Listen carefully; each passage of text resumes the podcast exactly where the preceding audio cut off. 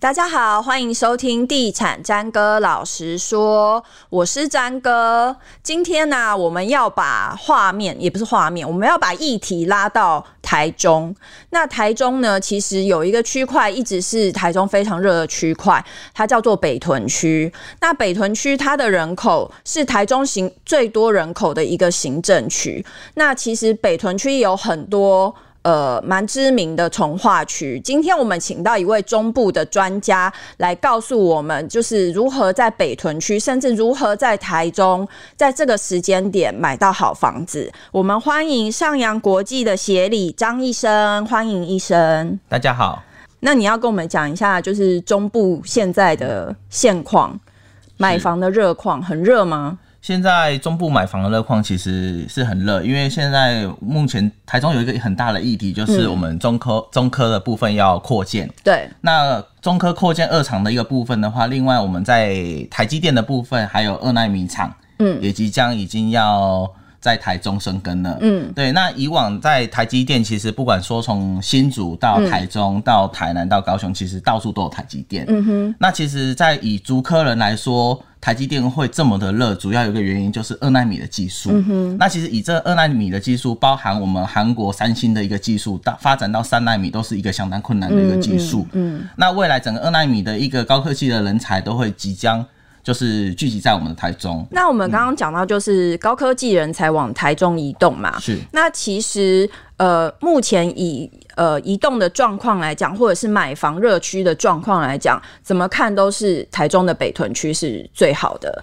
依照去年的买卖移转动数，它应该占了整个台中市交易量的五分之一。那你个人认为，为什么北屯区具有这样的优势？北屯区它主要一个优势就是说，它的人口比例占了整体整个台中的大概十趴以上的一个人口基数。那以十趴以上的一个人口基数，它普遍的一个屋龄它都超过二十年，嗯，所以它有很大一个换屋动能，嗯，那加上。北屯过去有一个很大的议题，就是我们的一个好事多二店，嗯哼，它在我们北屯那边又增加一个扩展的一个部分，因为以台中好事多来说，它等于是最大的一个呃业绩量，嗯，可以算是最大的一个业绩量。那它的二期就是设在我们的台中，因为我们那边呃北北屯嗯不好意思屯，设在我们的北屯。那因为以北屯来说，它的人口基数是最多的。那再来，除了这个之外，另外还有一个很大的议题就是汉神百货即将要在。北屯去设一个新的一个娱乐商城，嗯，那以汉神来说，这个东西它基本上在高雄好了，以高雄过去发展都是以南高雄为主，那在十年前，我们的一个高雄巨蛋完成之后，那我们的汉神巨蛋在那边做进驻之后，它带动了整体北高雄的一个发展。嗯，所以其实以汉神的一个洲际娱乐商城在北屯做一个设点的一个动作，其实会造就未来整个人口会有很明显的一个更更具体的一个上升。那加上台中另外有一个很大的一个从化区，就是我们的十四期从化区，它整个十四期从化区占地四百零三公顷，它是属于。算是全台最大一个从化区，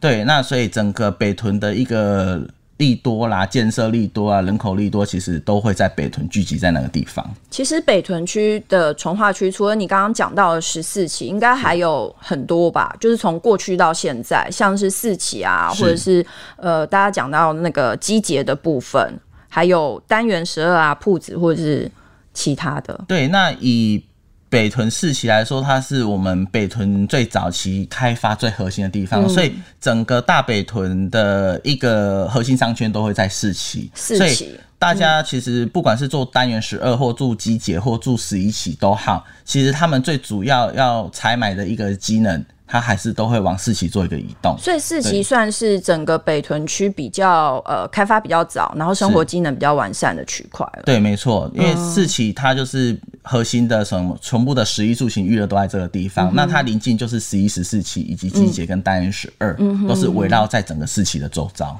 那四期现在推案就是新案的状况大概是怎么样？四期因为它早期开发比较早，所以它土地取得不容易。那像是在富宇建设在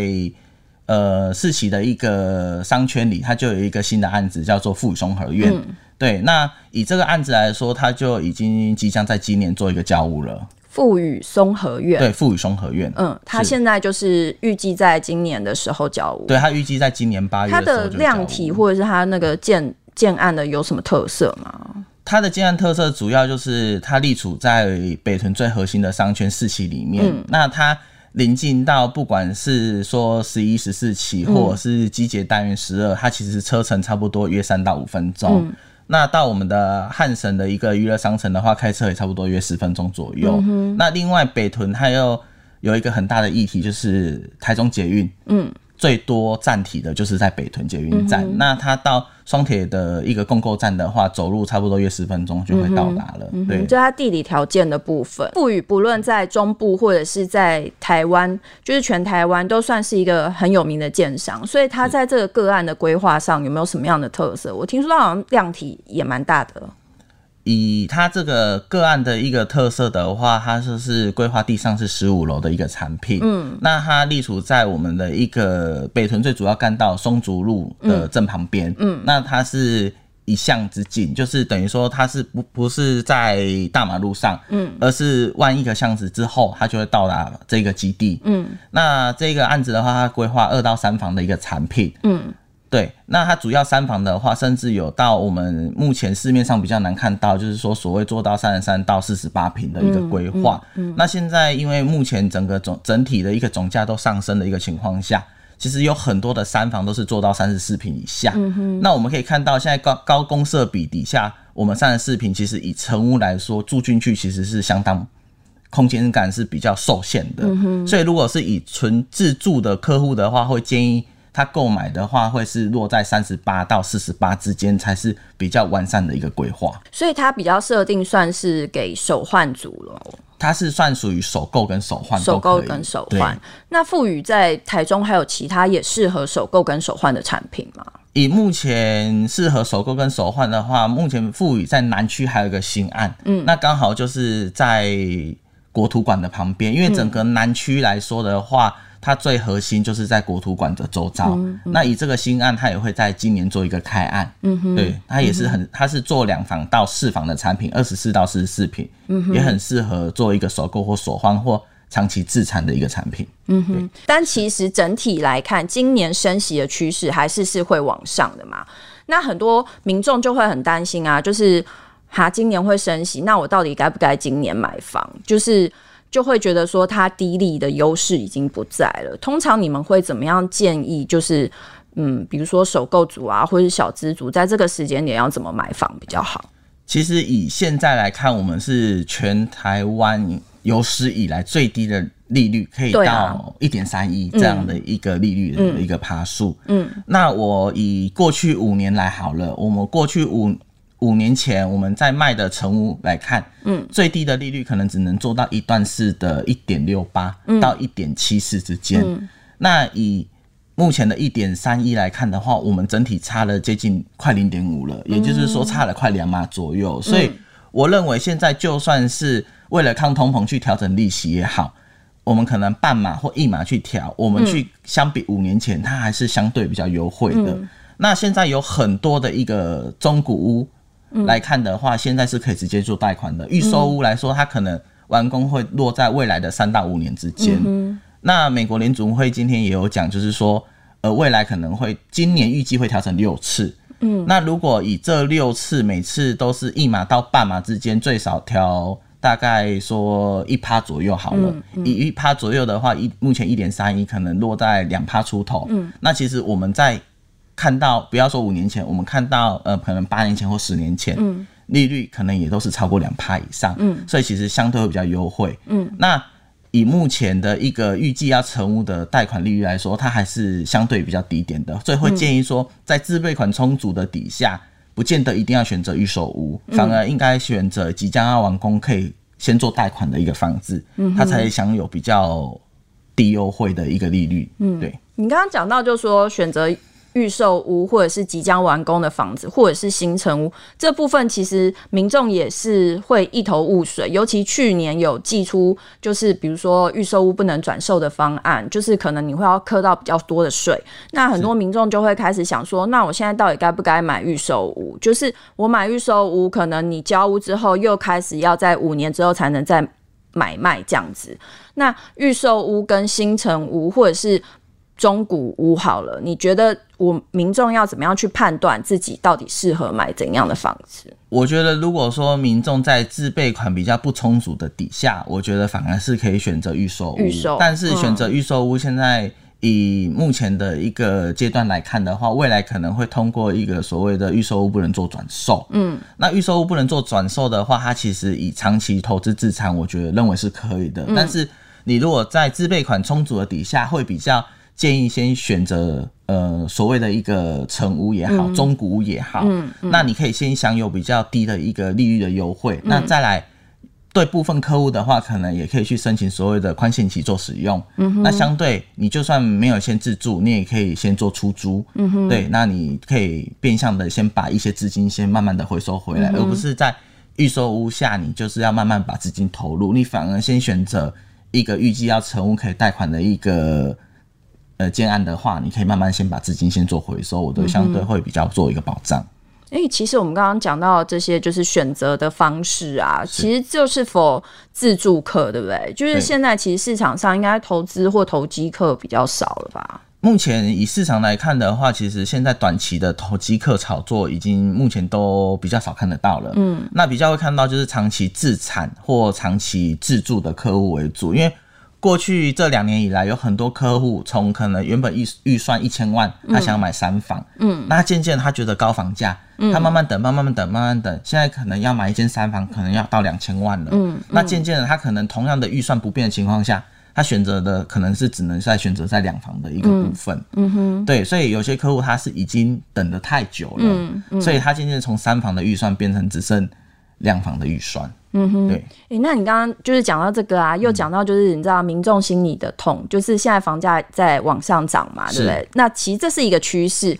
那其实建商在规划建案的部分，有没有也会为了我们这些首购族啊，或者是小资族着想？就是他在平数上面的规划，或者是在产品上面的规划，有没有一些什么样新的趋势？其实现在为了大家都是为了控制所谓的总价带，低总价然后渐渐的就是会把频数开始往下缩，嗯，就有点像是双北化的这样的一个感觉，嗯，对。那但是以成屋来说，以纯自住客来说，其实以如果以三房来看好嗯了，三十四平以内，其实你住进去你会发现很多34收纳平以内空间会嗯有点不足，因为以三十四平来说。它的室内空间可能才二十平而已，嗯对对，所以会我会建议，就是说，如果是自住的客户的话，嗯呃，预算充足，建议还是选择在三十八平以上的一个产品，嗯哼，它会去未来自住上的话，它空间会比较足够。诶、那你们台中真的还是比较有良心、诶台北有超多十八平切两房。其实渐渐台中有很多在西屯区可以看到的一些北部建商嗯啦，或者 是只哦要其攻他的攻击规划北。部建商就是。哦哎、我不是攻击北部建商，是应该是说在西屯，它比较精华的区，有点像我们双北，哦，我们基台地北比较没有。对对，它基地可能取得不容易，或者是比较精华，单价比较高，它可能会比较会看到那种十八、二十平的一个产品。可是，一本基本上在台中，你普遍看到还是二十四以上的一个产品为主要了，大众了。所以在能力范围之内，还是建议大家，假设你要买两房到三房的意思，是还是要从比如说三十几平的。建议两房的话，最少买在二十八平以上；那三房的话，会建议买在三十八平以上。未来你去入住之后，你会才会觉得空间比较足，而不是住进去之后发现少了很多收纳空间，然后你又要再做换屋。最后一个问题，这个不在我们的 round down 里面， 就是我自己个人也很好奇，就是大部分的网友都想要知道，像。其实台中的房价在去年，甚至说这两年，其实真的是涨了一波。像你刚刚提到十四期要六字头，是其实六字头已经是新北很多的行情了。新北市很多行情都是这样。那今年或者是未来的短短期的一到两年之内，台中的房价还会这样子飙涨吗？其实我我刚刚一开始就有提到，就是说我们只要注意到几个地方，就是说建设的利多，嗯啊，建设的利多跟交通的利多，其实台中从过去二十年的一个西式道路完成之后，它很多匝道口，它就是开辟了很多的从化区，对，那再来就是说，呃，台中中对外的中呃整个中部的一个连外道路已经越来越完善了。那再来，我们可以看到，就是说中科二二二期要扩建，再来还有二纳米厂的台积电要在台中落地生根。那其实以这样来看的话，未来的一个建设力都是有的。嗯，那当这些建设都渐渐完善之后，人口就会移入到更移入到台中。嗯，就像过去我们可以看到，全台湾第二大县市原本是高雄。嗯，对对对，那渐渐可能台中就是越到第二大县市，其实它的人口移入数会比迁出数还要多。嗯哼对，那所以我们可以看到，只要有人口的地方，它就会有房价涨幅。对，嗯，会急涨还是会缓涨？以现在来看的话，应该是缓涨啦，缓涨对啦，因为我你好认保为守现 在以现在来看的话，不会有过去这两年暴冲的一个情况下，但是现在会房价会涨，主要一个很大的原因是第一。原物料上涨太多，嗯嗯，那再来还有缺工缺料的一个问题，嗯，对。那过去我们可能盖一栋大楼的一个成本落在十万内，嗯，现在一个以十五楼来说的话，成本可能已经要跑到十六万了，嗯，嗯对，那这个还是在保守评估的一个情况下，所以我们可以看到这样子的一个情况下，房价是不会跌的，嗯哼，它只会稳着，而且渐渐就的回不去了。对，因为现在的通膨真的是太高了，嗯，对，所以很多在缺工缺料的问题，那还有土地一直在上扬的一个问题，其实建设公司的成本其实面临到很大，嗯哼，再加上前几天还有一个新闻，就是说。呃，土银已经不带这个土建融对了，其实对建设公司都会有影响。对加上目前就是也要加速，政府也是要鼓励加速开发啦，所以我们可以看到就是说，呃，土地库存会越来越少，嗯，那建设公司会比较惜售，嗯那所以在惜售的状况下，它只会慢慢供给的。量嗯变少，对，它也会慢慢的还账，不要说暴涨会还账，嗯对，但是要跌的话，基本上它成本就是垫在那里的，对，所以我们今天的结论就是建议民众，不管在呃呃房价涨不涨，或者是利息它要怎么样飙升的状况下，就是基于你自己个人的需求，就是该出手还是得出手吧，是吧？对，只要有资金充足的情况下，自备款足够的话，该出手还是要出手。那建议会找那个人口力多或建设力多的地方去选嗯择。那以北屯就是算整个大台中来说，占十帕人口以上的一个地方。对，嗯好，今天谢谢一生协理，呃，谢谢大家收听《地产詹哥老实说》，拜拜。谢谢。